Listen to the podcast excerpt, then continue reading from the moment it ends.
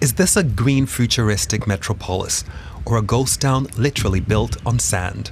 Forest City is located in Johor, a state in southern Malaysia, but so far it's a city without people.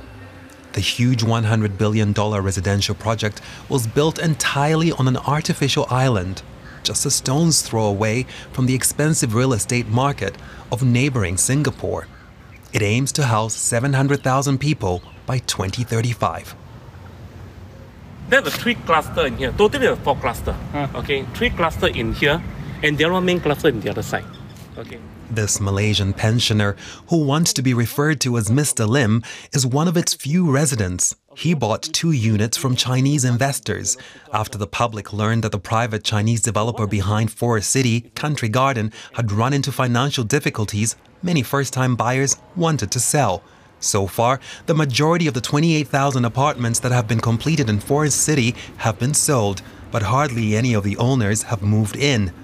Mr. Lim is confident that this will change with the expansion of the city. It's a 60% owned by the uh, the country garden. 40% actually, I mean that the owned by the Johor.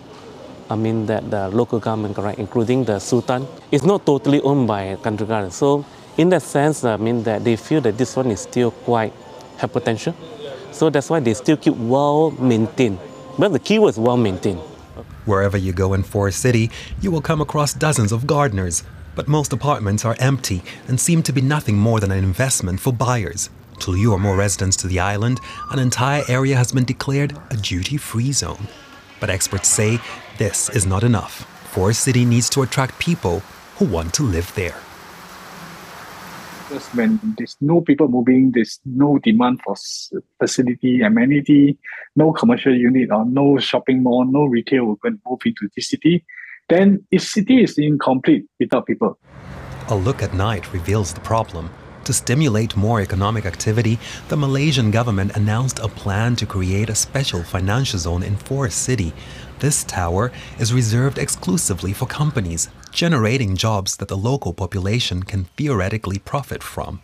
Well, of course, it's good for Malaysia because it attracts investment from other countries like Singapore, China, and other Asian countries. Oh, sudahlah kita dulu pernah pertama kali datang ke sini. It would be a shame if the place has to close down. I come here with the children, and it's nice to play here. Pantai, bawa budak-budak main kan. The real threat to the inhabitants of Forest City is not in the sea. Country Garden is currently among the world's most indebted developers. So far, only 15% of their dream has been realized. Much more investment is needed to keep it alive.